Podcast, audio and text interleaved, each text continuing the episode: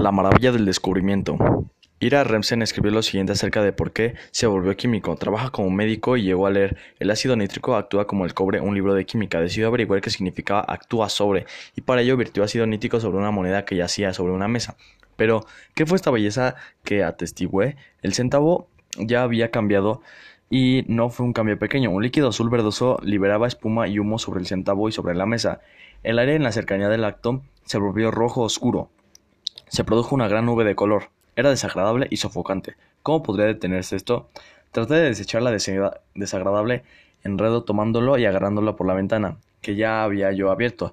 Supo entonces que otra cosa, el ácido nítrico, no solo actuó sobre el cobre, sino también sobre mis dedos. El dolor causó que hiciera otro experimento no predeterminado.